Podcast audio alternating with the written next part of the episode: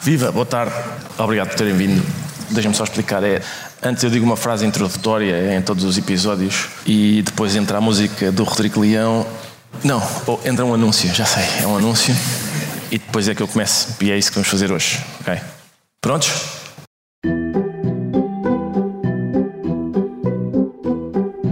Olá, eu sou o Ricardo Araújo Pereira e isto é o podcast Coisa que não edifica nem destrói.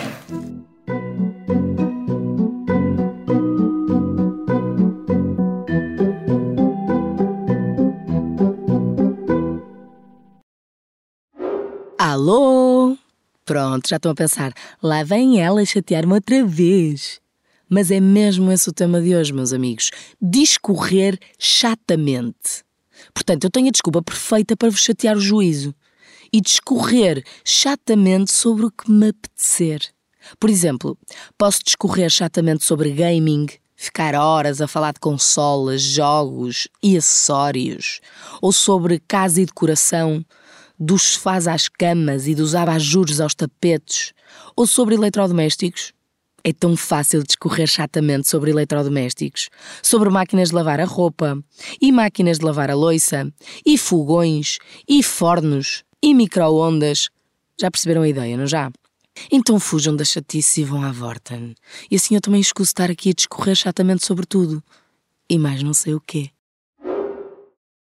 Viva, bem-vindos ao último episódio desta primeira temporada do podcast Coisa que não edifica nem destrói. Uh, este último episódio é um especial.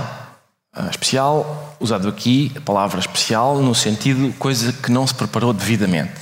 Uh, era preciso ter uma ideia para este episódio final gravado ao vivo e eu achei que isto era boa ideia. Trazer sete amigos e camaradas de trabalho uh, e fazer-lhes perguntas sobre uh, o nosso ofício. Em vez de fazer o modelo habitual em que eu uh, desbobino um, um, monólogo bastante aborrecido ao princípio e depois falo só com uma pessoa.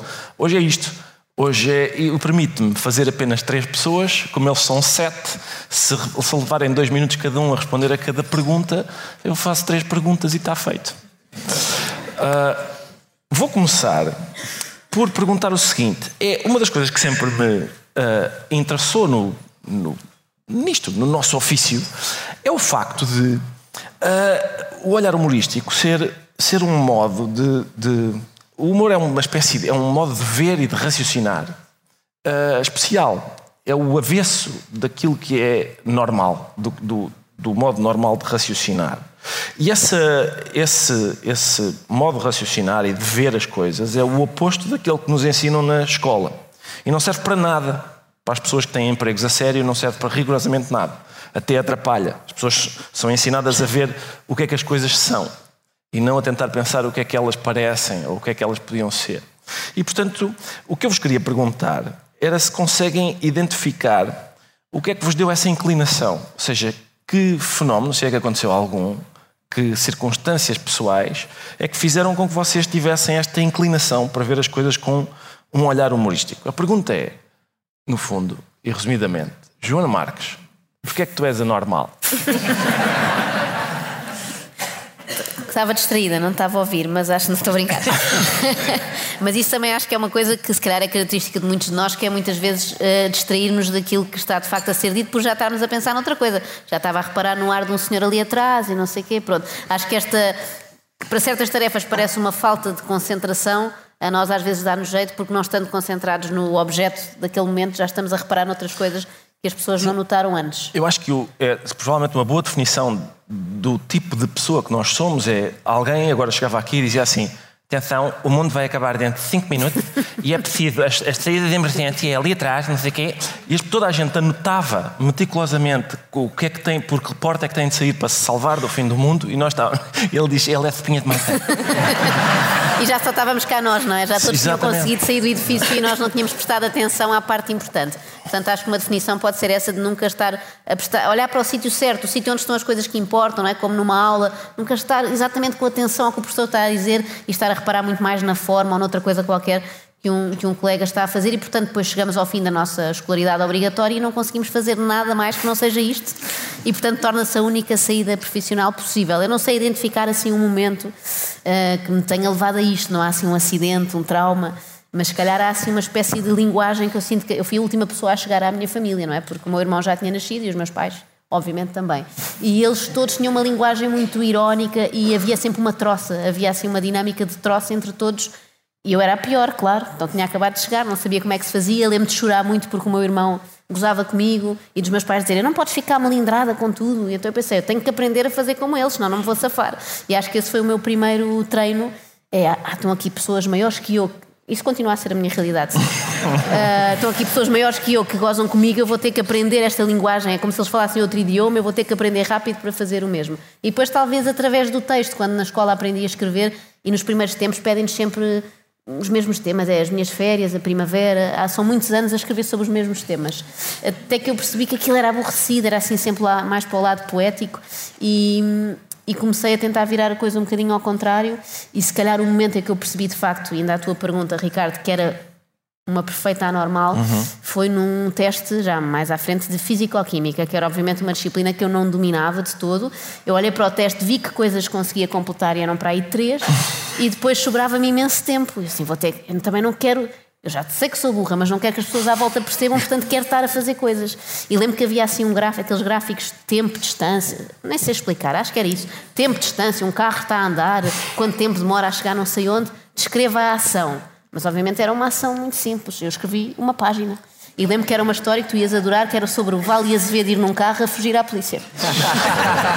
e eh, pronto, entretive-me assim, entreguei o teste e, ehm, por milagre, tive 51% e até hoje acredito que aquele 1% que me safou foi daquela história que eu fiz. Eu entreguei o que tinha. Eu de Físico-Química não sei nada, português chafo e aí percebi que tinha este problema, que era um problema sério.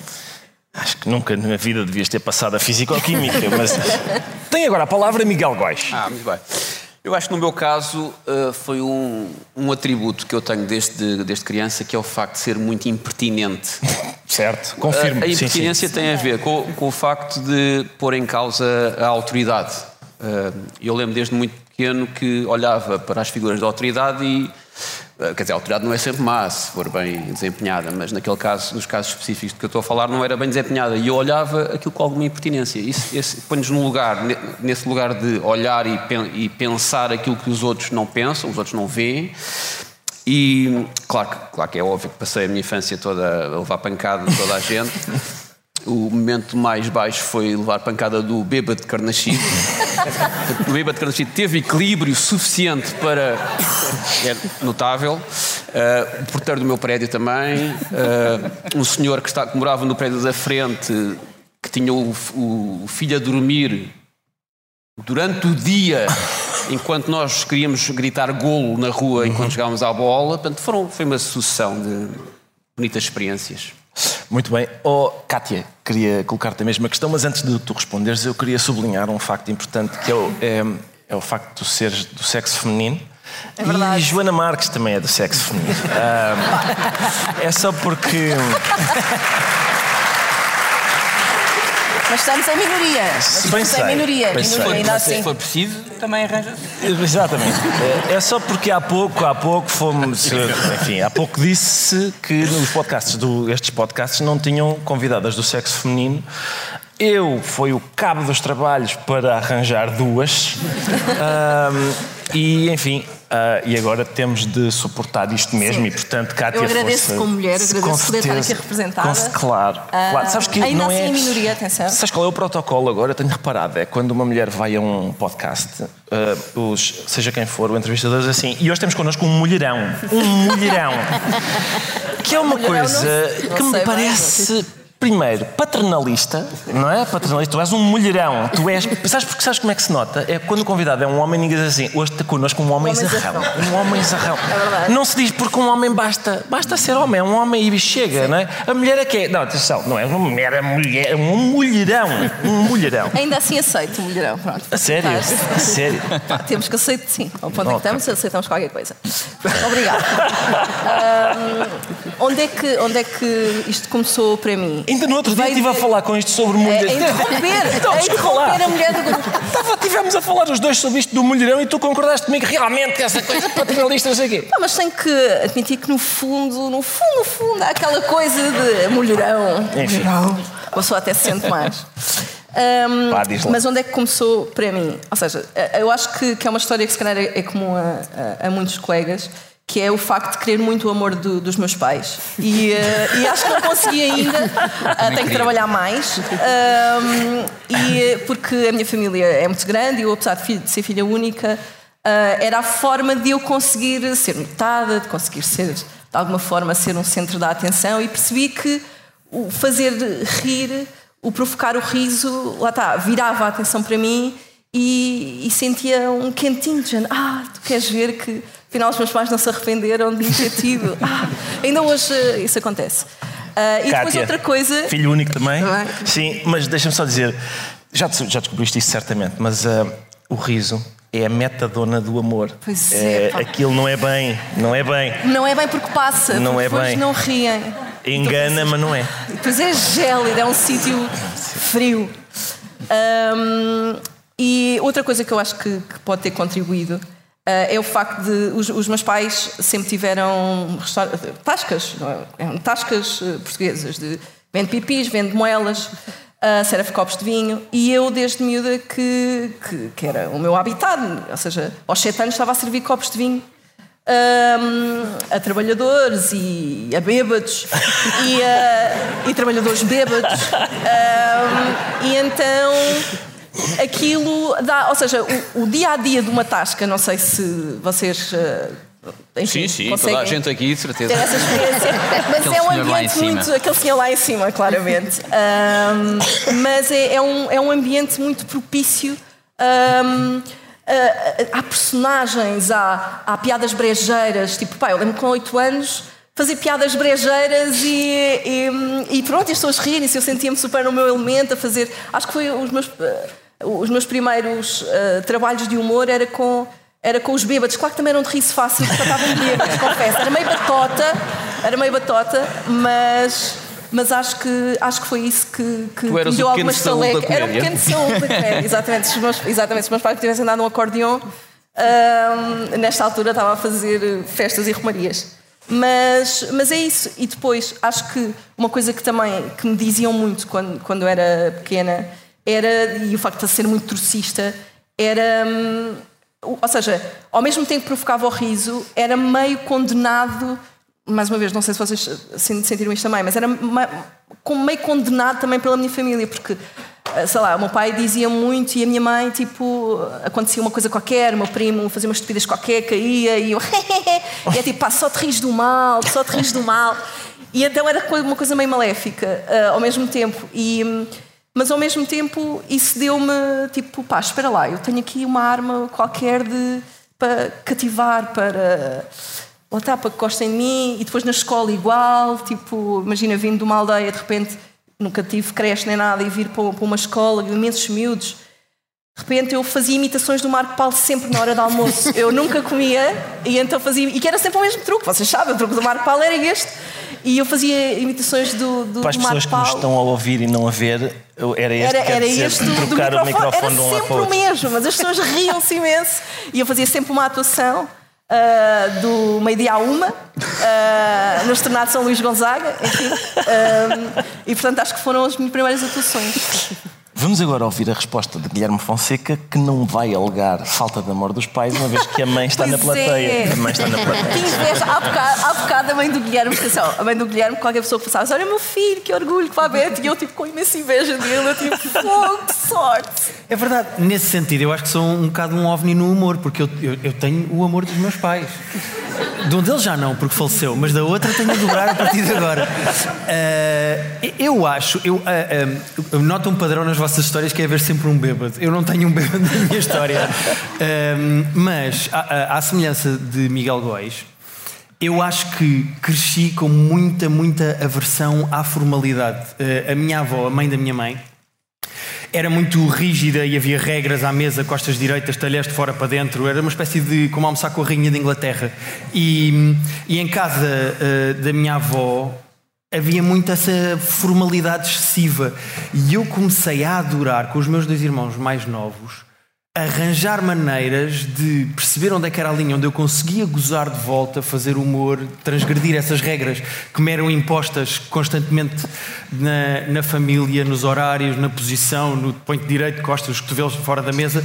Arranjava maneiras de me divertir com a de transgredir essas regras. Ou seja, eu ganhei uma gigantesca aversão à formalidade e eu odeio quando é, olha, este senhor fazer um espetáculo para uma empresa e é Jano, tu com o CEO tens de tratar por não sei o quê. Está bem, então é a única maneira que eu não vou tratar este senhor. É muito mais divertido saber exatamente onde é que é a linha, onde é que é a regra e, e transgredi-la. Uhum. Mas se eu tivesse de dizer um momento em que eu percebi, ou me deram a perceber, que uh, eu, o meu caminho seria pelo humor ou por fazer rir foi. Eu tenho uma relação de amor-ódio com a cidade de Sines. Um, porque. Eu vou explicar porque eu não quero receber ameaças de morte outra vez, faz favor. Mas, uh, Mas tu nunca nos falaste da parte do amor, é sempre só o ódio. Por acaso é verdade, o amor ainda estou para descobrir. Mas um, quando o, eu estava no final do meu nono ano, os meus pais divorciaram-se e eu fui com a minha mãe morar para Sines. E foi a primeira vez que eu saí um bocado da redoma beta em que eu estava a ser criado e me vi obrigado a estar num sítio completamente diferente que eu odiava. E então foi no advento dos blogs, toda a gente estava a criar um blog e o pequenino Guilherme do décimo ano resolveu criar um blog onde escrevia coisas a dizer mal da cidade de Sines e da sua vida, eu odeio isto, e escrevia assim uns textos com muita raiva. E eu mostrava às pessoas, nomeadamente à minha família e aos meus amigos, e eles riam dos meus textos e eu não percebia. Então, mas eu estou aqui a dizer mal do. Não, mas isto tem graça aqui quando tu te irritas. E eu comecei a perceber que na minha escrita e na minha maneira de me irritar com as coisas à minha volta e com o desconforto que eu sentia de me ter mudado para Sinos, não por causa de Sinos, um grande beijinho para Sinos, mas eu comecei a notar que a maneira como eu tinha de lidar com o meu desconforto e com a minha raiva, o, o texto pendia para o humor. E então comecei a explorar isso e a divertir-me com isso. Obrigado, Guilherme. Estou muito ansioso para saber a resposta de Cláudio Almeida, porque Cláudio Almeida é uma espécie de prodígio da matemática.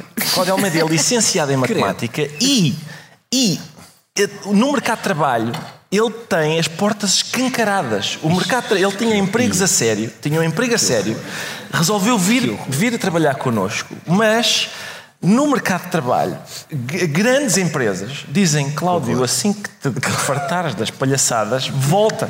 Ou seja, o Cláudio sabe comportar-se como um ser humano. Ele é muito diferente de nós. Ele tem a capacidade, ele sabe viver no mundo real, mas também no nosso. Fala as duas línguas? Sim, é isso, fala as duas línguas. Força, Cláudio. Explica como não, é que faz já, já disseste tudo agora. Não. Agora. Não, é verdade, eu, eu estava-vos a ouvir e, e, realmente a questão do humor, do superpoder em pequeno, eu, eu também sempre busquei o, amor dos meus pais, mas o, o, o, amor dos meus pais era muito fácil, eram pessoas muito humildes e era porta-te bem, não digas mal queria disso e tira boas notas eu portava-me bem, tirava boas notas, está feito. Portanto, era, relativamente, era relativamente simples. Fazias também duas andei, em três. Duas em três. Também andei a escolas complicadas, andei na margem sul, andei numa escola que é o Pica-Pau Amarelo, que era uma das piores escolas do país. Mas ao contrário aqui do Miguel, que, que aprendeu a, a, dizer piadas, a única coisa que eu aprendi foi a se calhar o único superpoder foi a, perceber mais depressa do, do, que os outros quando é que vai haver um assalto e, e, mudar de passeio. Que é uma estratégia muito mais inteligente do que responder com piadas. É. Aquela ideia de que a piada é tão forte como, como um soco. Não é. Se eles fizerem um soco e vocês responderem como uma piada, ele não vai dizer, é pá, essa deu mesmo, vou-me então embora. Não, não, ele chama mais três e batemos com mais força. Portanto, não faz sentido. E então eu não, não percebia até, até ser uh, adulto, não, não, não, percebia nada destas histórias que eles contam aqui, era muito bem comportado. De facto, sim, formei-me formei na Universidade Nova de Lisboa, formei-me na altura uma coisa chamada Ciências Atuariais, em Matemática. Sim, trabalhei, trabalhei em empresas, trabalhei na Tranquilidade, trabalhei na Galp, sim, trabalhei em algumas empresas sérias. Uh, mas em adulto fui percebendo isso, porque uma coisa é dizer de facto piadas em criança ou imitar os, os, os, os sketches, na altura, na altura os sketches do Herman, ir para a escola a seguir, depois ir para a faculdade, se calhar já começa a ser, já és adulto, se calhar devias estudar mais e imitar menos sketches.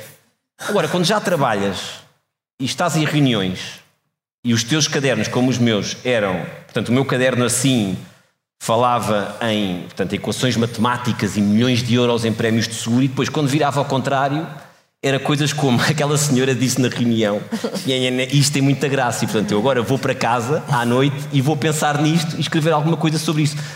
E de facto, aí tu percebes, ok, ah, ah, estou aqui a pensar de duas maneiras, provavelmente nenhuma delas muito bem.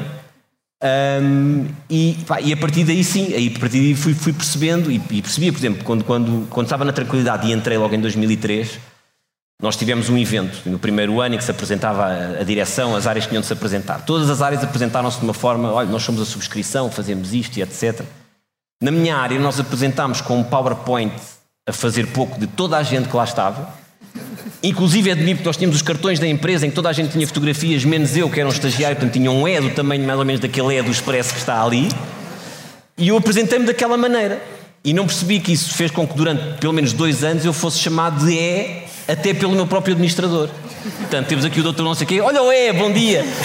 Mas eu acho que isso tem muito a ver também com uma característica de ser humorista, que é essa, essa vontade parva que nós temos de fazer pouco de nós próprios. Portanto, a primeira coisa que eu pensei em fazer é vou fazer pouco de mim próprio antes de poder fazer pouco dos outros.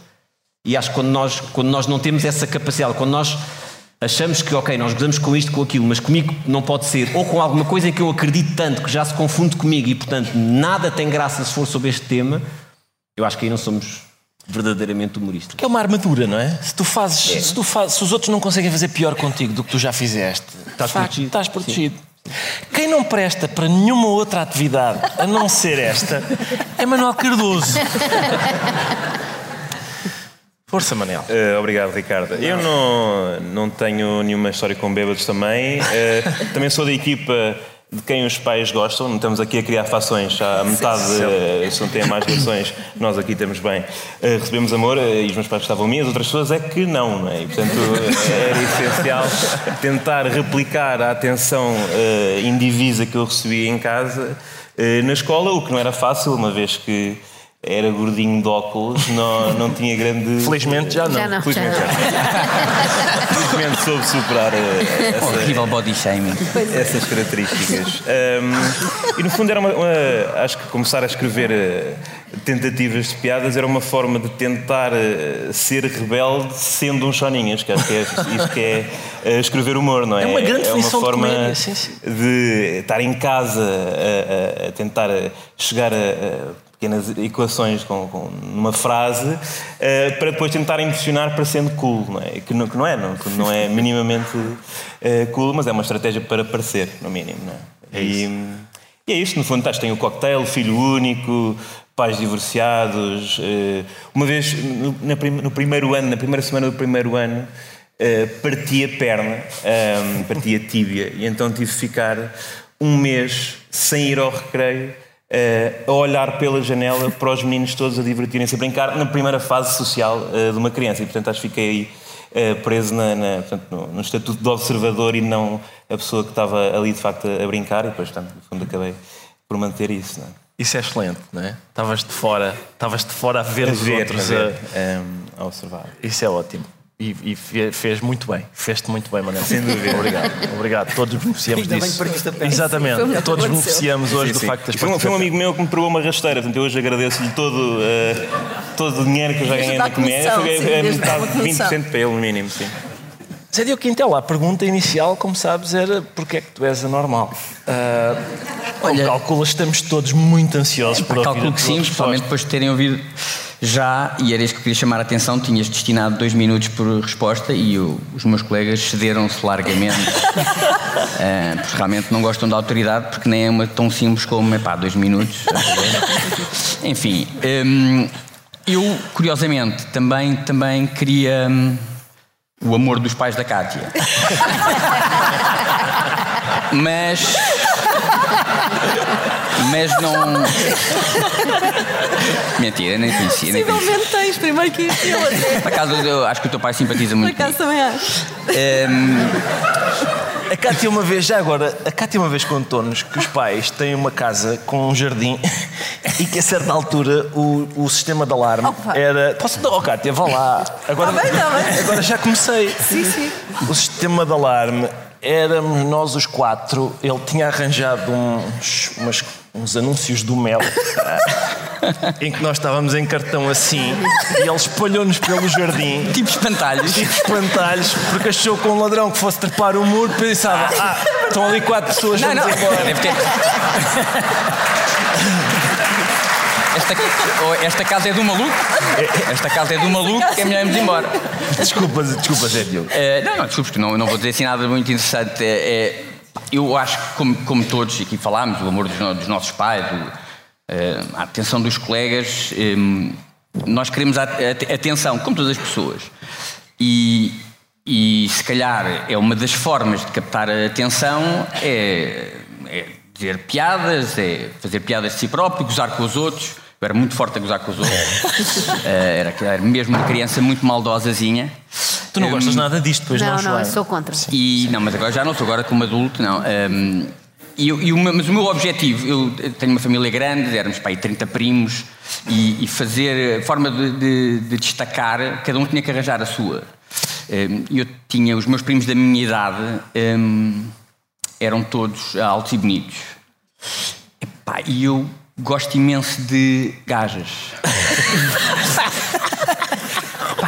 E, e naquela altura do início da adolescência, Ai, ai. os meus primos safavam-se muito bem.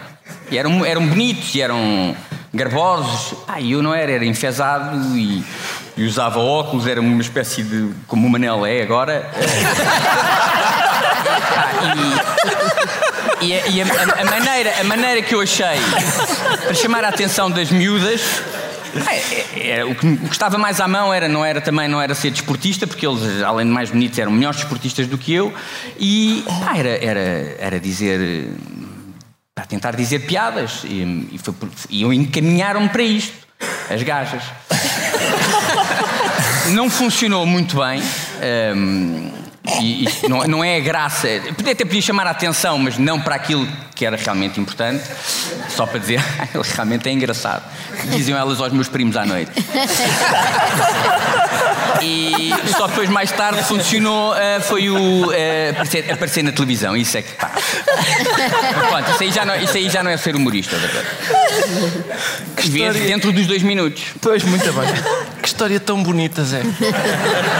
Estás a ver uma coisa que edifica no teu podcast? O primeiro podcast da história do Expresso em que se diz gajas. Três, três ou quatro vezes. Três ou quatro vezes. Vale é que já disseste mul- mulherão também, para compensar. Sim, oh, ainda bem, né? ainda bem. Ah, vamos à segunda ronda. A segunda ronda é.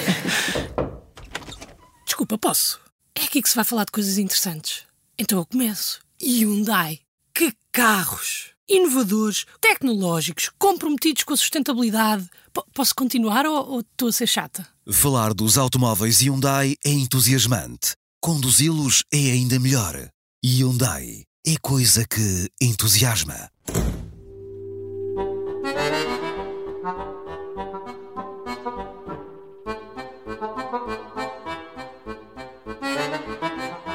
É, como é que fizeram a vossa formação? Isto é uma coisa importante, porque não há. Gente, se, fosse, se isto fosse uma um painel de gestores, a gente sabia mais ou menos qual tinha sido a formação, mas não há curso para fazer o que a gente faz. E, portanto, quando nós queremos aprender a fazer o que fazemos, temos que construir o nosso pró- pró- próprio curso. E a pergunta é essa: tiveram de aprender sozinhos? Como é que foi? Joana Marques primeiro, mas é Diogo, eu espero que tenha a ver com gajas. Sei, eu acho que numa fase inicial e pensando mais no que faço agora, eh, sinto que já estava a treinar quando via certos programas de televisão que hum, horrorizavam os meus pais. Porque eu acho que eles temiam que eu estivesse a vê-los e a gostar. E só mais tarde perceberam que eu estava a vê-los e a gozar. Pronto, Certo. e quando perceberam isso, ah, ela não gosta mesmo dos programas da Teresa Guilherme, tipo, não se esqueça da escova de dentes. Ela está a ver o inusitado que há ali. Eh, houve algum alívio, e, como nos Big Brothers e por aí fora. Eh, depois, formação propriamente dita. Cheguei ao 12 ano e pensava: a única coisa que eu já percebi que gosto mesmo de fazer é escrever. Então cometi o maior erro da minha vida, também na Universidade Nova, mas naquela pior. e, e fui estudar Ciências da Comunicação. Eh, passei, aquilo era publicidade enganosa porque dizia que havia lá umas cadeiras de escrita de guião que nunca abriam. Estava, é para o ano? Não, ainda não. Ninguém quer isso, por amor de Deus. São aqui pessoas que querem um dia trabalhar na CMTV, como quase todos os meus colegas. Eh, e, portanto, fiz muitas cadeiras de escrita jornalística, tinha sempre uma nota, era uma espécie de físico-química outra vez, porque eu estava a escrever coisas que não era suposto escrever, não interessava para ali, era só para me cingir aos factos, eu nunca tive jeito nenhum para me cingir aos factos. Pronto, acabei o curso só para não dar essa decepção à minha mãe. E depois fui tentar fazer um curso um bocadinho mais prático, que na altura numa escola chamada Restart, não sei se ainda existe, e que era mesmo escrita de guião. E aí conheci algumas pessoas que já trabalhavam nas produções fictícias, felizmente não vocês. Não, nós, ótimo. Uh, e acabei por ir lá parar e onde eu sinto que comecei mesmo a aprender foi quando a tentativa e erro, quando comecei a escrever para outras pessoas, na altura para a Ana Bola, para a Maria Rueff. Um, e foi aí, uh, acho que hoje em dia, se olhasse para um guião desses, aliás, se eu olhar para um guião da semana passada já me envergonho o suficiente, mas se olhar para um de há 10 anos ainda mais. E, mas foi um bocadinho ter essa oportunidade de ir escrevendo, perceber como é que se faz. E no caso, comecei por escrever para personagens que já existiam. O treino foi um bocadinho ir ouvir tudo o que já havia dessas personagens para conseguir escrever como se fossem elas, não é? Eu acho que quando escrevemos um, um guião, como vocês escreveram para personagens do Herman José, algumas foram criadas por uhum. vocês, não é? Mas se for escrever para um Esteves que já existe, vais certo. perceber como é que ele claro. pensa para tu ao escrever seres, seres os Esteves naquele momento, o que só te ficaria bem, porque queria dizer que eras do Futebol Clube do Porto. Infelizmente não é a realidade. E pronto, e acho que até hoje continua a ser muito tentativa e erro. Todos os dias estamos. Claro que não nos apercebemos disto, mas acho que todos os dias estamos a aprender qualquer coisa nova e a melhorar, espero eu, ligeiramente. Embora chegará a altura em que vamos começar a a piorar e tu já estás em princípio, já, já velhinho, sim, sim, há muito tempo um, estou nessa fase. A fase em que cada dia é pior, sim, mas, mas, acho que é, é daquelas profissões que só fazendo é que aprendemos. Claro que podemos estudar muito, podemos ler, podemos ver, também não sou daquela escola, há aquelas pessoas que agora dizem, ah, eu não vejo outros porque não me querem influenciar. Sim, é uma coisa muito adolescente. Sim, eu não, não, não consumo, não é? Não consumo nada é, de comédia, pá, porque depois posso ter ideias iguais. Não, eu acho que quanto mais coisas pudermos ver, uh, melhor, porque senão nós vamos ter ideias iguais na mesma, simplesmente não sabemos que estamos a ter ideias iguais.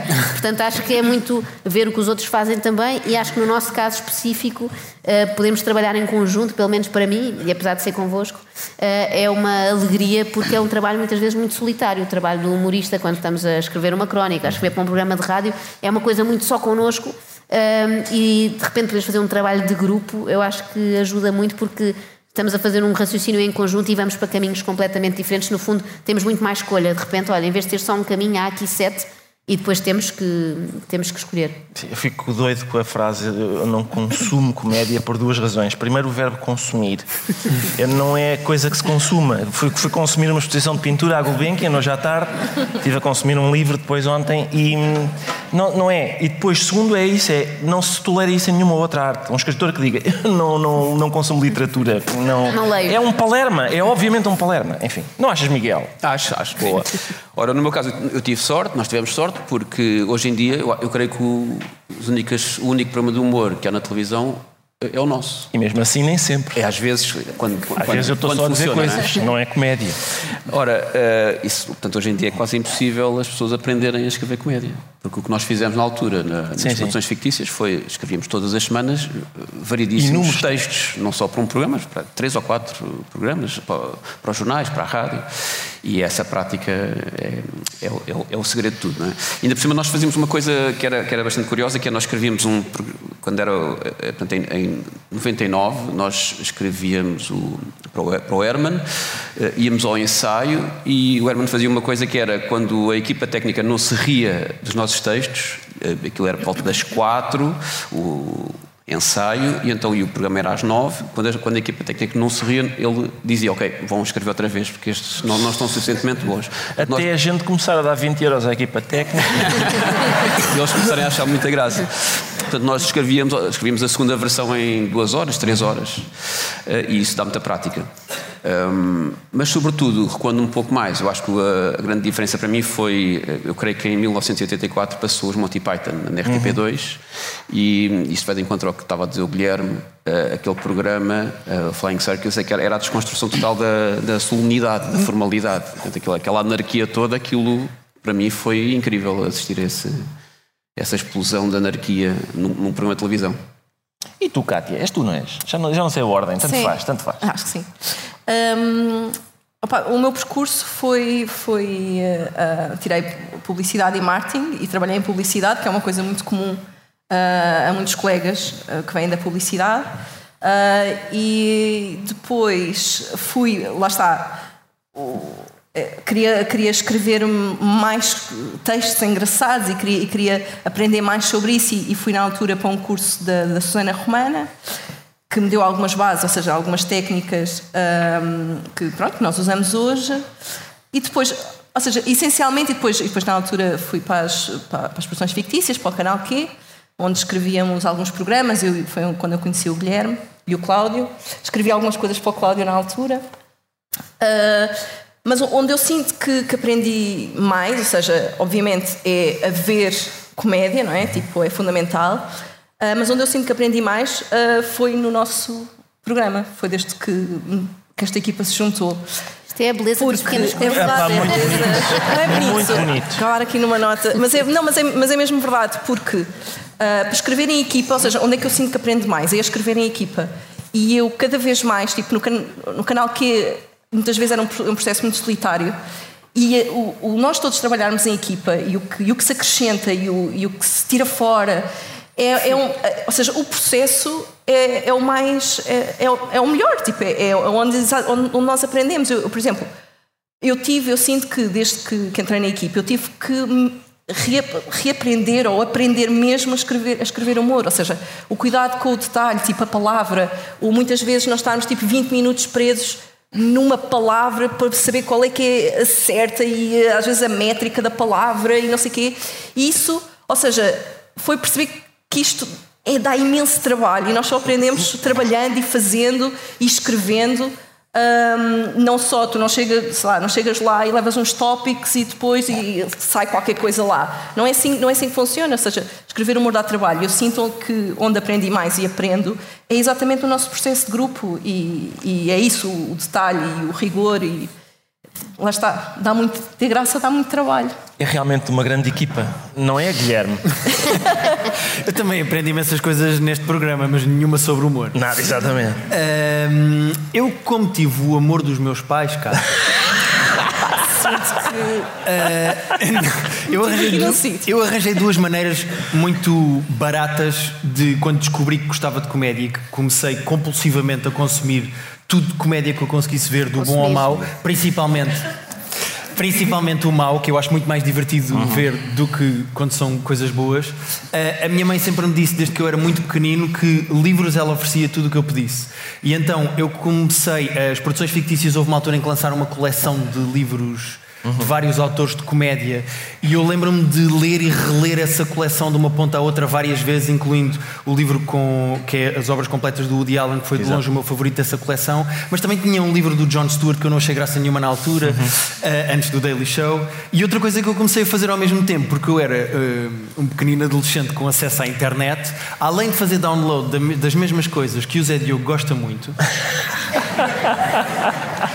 Eu lembro-me, eu lembro-me de fazer download no Napster e desses programas de uh, sacar coisas ilegalmente. Eu lembro-me que a HBO houve uma altura em que fazia specials de stand-up comedy de meia hora com imensos comediantes, que foi em 98, 99, com imensos comediantes que depois viraram estrelas, incluindo o Louis C.K. E eu lembro de sacar tudo o que conseguisse de stand-up comedy e ver todos esses, uh, esses vídeos e ver e, e, e, rever e de fazer uma coisa, porque eu era apaixonado por guionismo e principalmente por cinema, e fazer uma coisa que era começar a transcrever esse texto de stand-up comedy no computador, uh, que é uma pequena nerdice que não tem interesse nenhum, mas de ver isso, de reler esses livros, ou seja, como conseguia sacar ilegalmente grátis e a minha mãe me pagava todos os livros que eu pedisse uh, também do humor, foi dessas duas maneiras, foi com stand-up comedy que consumia de lá de fora e que eventualmente depois estreou na SIC e que eu comecei a ver o Levanta-te e Ri religiosamente um, e a ler uh, tudo o que eu conseguisse de livros de humor, incluindo depois um grupo que uh, veio um bocado mais tarde, chamado Gato Fedorento, que tinha um blog que eu lia na internet e depois, uhum. quando saiu o livro, pedi uh, de joelhos à minha mãe: por favor, eu quero muito este livro. E a minha mãe ofereceu-me o livro do, do blog dos Gato Fedorento. Porque já tinha dito que livros tudo bem, sem saber que podia haver livros nocivos e. Sim. E portanto já estava dito, estava dito. Sim, mas foi, a minha formação foi assim: foi a, a, a ver tudo o que conseguisse do bom ao mau.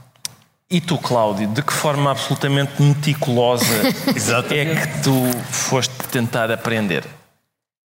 Epá, eu infelizmente, mais uma vez, não percebo nada do que vocês estão para aí a dizer. Consumi comédia, não sei o quê, gajas. Eu, eu, tirei, eu tirei matemática aos 23, casei-me aos 23, fui pai aos 24. Portanto, comédia zero, gajas uma.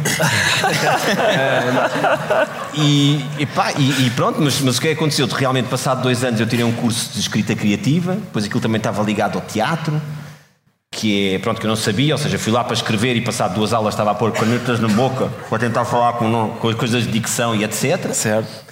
Depois a pessoa para quem eu, que eu, que eu escrevi, o ator, faltou no início, portanto, o único pobrezinho que sabia o texto de cor era eu e dei por mim a fazer teatro. Foi essas coisas, teatro, depois com o grupo começamos a fazer sketches inspirados no- em, pronto, nestes quatro palermas que faziam umas coisas. Esses rapazes eram. Exatamente. Pá, e a partir daí fomos chamados pelo Alvin para fazer umas coisas, escrever para o 5 para a meia-noite, até que pronto, chega um curso das, das produções fictícias, stand-up e começo a trabalhar para o canal Q, que era trabalhar na altura, eu tinha um emprego a sério, vá. trabalhar na altura era fazer vox pops à hora de almoço. Portanto, eu, eu, eu estava a trabalhar, chegava à minha hora de almoço, não almoçava, saía a correr, ia para o canal Q, juntava-me com câmara, ia para a rua fazer perguntas parvas às pessoas, fazer umas, umas coisas, etc. Voltava a correr para o escritório e, e achava que a vida ia ser assim. Portanto, de manhã, análise de risco, decidir onde investir dezenas de milhões de euros. Exatamente. Ao almoço, à hora de almoço. O que é que o senhor parvas. acha do. Exatamente, era, era, era exatamente isso. Houve lá, são formações. E ia ser assim, pronto, ia ser assim até, até, hum, até, até o, o Ricardo me telefonar e dizer se eu queria fazer parte de uma equipa de, ah, de humoristas, o que é aos 38 anos, quando trabalham há 16 em gestão de risco, ligarem-vos a dizer queres fazer piadas connosco. É uma, é, eu acho que disse que não a primeira vez, que não conseguia, e depois lá foi. E é como disse a Cátia, a partir daí não tem nada a ver, em que isto serve para qualquer área, não tem nada a ver nós estarmos a escrever quando temos tempo, um bocadinho à noite, quando o miúdo adormece e vamos escrever um bocadinho, também temos coisas para fazer para o trabalho e etc. Ou estar a escrever com pessoas que fazem isto há anos, onde, onde se aprende imenso, onde aprendi também que é possível trabalhar em bandalheira absoluta. Foi, o- foi o maior ensinamento que eu, que eu já tive. Não é, não é possível em nenhuma das empresas em que eu trabalhei trabalhar nas condições em que se trabalha aqui. com, com pessoas, eles às vezes fazem questão de nós estarmos a escrever e um deles estar aqui ao pé a dizer é, é, quem está a escrever, é, é, e fazem isto durante 15 minutos. 15 minutos. Cláudio, Só- posso, posso te interromper para contar uma história que aconteceu connosco? É, pode, Foi muito gira. Nós estamos a, a decidir eh, uma piada qualquer, ou o que é que fazíamos com uma notícia qualquer, e o Cláudio diz assim: abre o caderno e diz: Ah, eu tive aqui esta ideia, e lê a ideia do caderno, e o Ricardo olha para ele e diz: Ai, trouxeste isso de casa, foi? Como se fosse batota. Como, como se fosse batota. E eu depois disse assim: Ah, não, mas também era giro se fizéssemos. E o Ricardo olha para mim: Ai, não trazes nada de casa e inventaste agora, foi? Sim, sim, ele, Ou seja, epá, não desculpa, havia um mas é método de rápido. uma maneira No certa. programa que fizemos, o Tatanka tinha que cantar umas músicas. Eles disseram, temos de escrever umas músicas, mas quando, a questão de temos de escrever umas músicas é, na altura estou eu sentado e a Cátia, depois aparece o Guilherme e eles, estes senhores, este senhor está a cantar músicas que não têm nada a ver aos gritos ao ouvido, Muito e este mais senhor está à giro, nossa frente a fazer giro. só assim. Estive a fazer uh, Estive a galope durante momento 10 com minutos à uma nossa dança. frente. E nós escrevemos eu odeio, eu odeio escrever letras de música. Portanto, é, é- é o grupo mais organizado com que eu já trabalhei. Eu fazer essa dança, eu disse na altura, eu disse isto que vocês fizeram, esta, esta letra, se estivessem na Ucrânia debaixo de fogo, não tinha sido condições piores do que aquelas que vocês enfrentaram agora. Manuel Cardoso. Ah, desculpa, desculpa. Quem não serve para mais nada é Manuel Cardoso. Sim, sim, vocês têm todos eh, currículos impressionantes, licenciaturas muito giras, não é? E eu tenho o 12 ano, eu sou aqui o néscio da, da pandilha.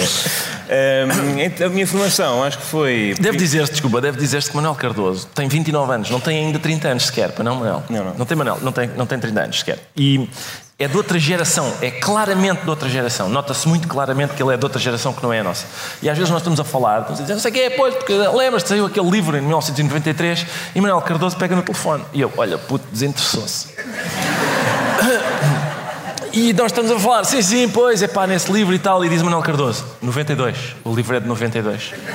Porque ele foi ver, foi ver, ah, esta é coisa de, de jovem, não é? Realmente pesquisar no Google, Pesquisar não no é?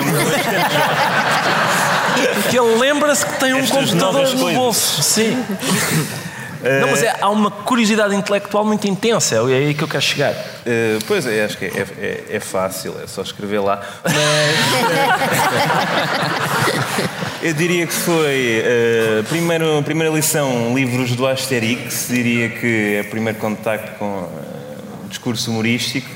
Uh, depois, pronto, também fui lá ver os quatro Palermas, Uhum. tinha 10, 10 anos e fazia também, não nós 10, mas para aí aos 13 ou 14, as tais uh, transcrições dos, dos vossos sketches, entre outros, que digo que estão mais rigorosas do que os vossos próprios guiões. Sem dúvida nenhuma. Porque inclui o vosso improviso. Exatamente. Um, e portanto eh, ocupava-me disso na, na adolescência.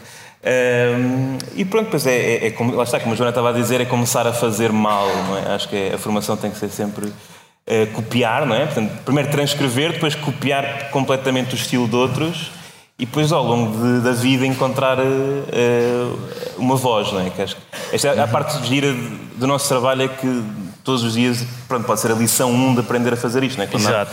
Amanhã vamos estar, ou no domingo, a fazer o guião e vamos estar com, com a mesma ânsia de que temos teste hoje para uma coisa que eh, temos pouco, não é? temos que criar ali e aprender como resolver esse problema até ao fim. E agora, pedindo desculpa pelo que pode acontecer, não temos outra alternativa se não ouvir a resposta de Zé Dioquim. Ah, não, tens, tens, tens. E vou-te dizer porquê. 12 segundos, já não tenho Não tempo para falar. Não, tens- tens- Mais uma vez. Não, vamos- queres que- queres que, relógio. eu- queres que eu faça as despedidas? Não, eu depois faço, eu depois faço. Agora diz o que tens a dizer, diz. Pode, Eh, pode estar. Isto são podcasts. que Olha, há aquilo deram-nos parece mais que não 10. acaba a hora. Vês, Deram-nos mais 10. certo, porque ia eu falar. Hum, não, é um bocadinho como, como todos aqui te- temos uma, uma opção, mesmo quando não sabemos, temos uma opção por isto do, do humor. O Manel agora falou do, do Asterix, também foi uma da- das, das minhas primeiras, primeiros contactos com o, com o humor. Hum, nós fazemos uma coisa, eu, eu fazia e acho que nós todos fazíamos, que era, quer com livros, quer com, com humor na televisão, que no nosso tempo era mais à base de sitcoms, hum, é uma. tentar ver, descon- desconstruir aquilo, não é, não é desconstruir como se hoje usa no sentido filosófico, mas é mesmo, é como desmontar um motor, como fazem aqueles curiosos de, que desmontam as motas Mecânica, sim. e voltam a montar exatamente igual. Nós não. Não havia, para nós mais velhos, então não havia os cursos onde agora se pode aprender, eh, técnicas de, de escrita humorística. eh, e eu acho que nós fazíamos, fazíamos isso, que é eh, mesmo um livro do Asterix, que tem todos muita graça, mas são livros são formulaicos, e, e nós acabamos por, mesmo inconscientemente, eh, de tanto ler eh, vários livros e, e repetidamente os mesmos, da mesma forma como vemos ainda hoje em dia os mesmos episódios de sitcom e os mesmos solos de, de humoristas, nós inconscientemente aprendemos, desmontamos aquele motor e nós sabemos como é que, que, é que são várias peças e agora vamos tentar ou montar aquilo outra vez ou montar de maneira diferente e ver se funciona a mesma. No caso das motas acredito que não, mas no caso do, do humor funciona. Eu, eu tive uma, uma, uma, situação da minha vida, foi eu fiz o 12 ano nos Estados Unidos, naqueles programas de intercâmbio de estudantes. Fui lá ver das gajas.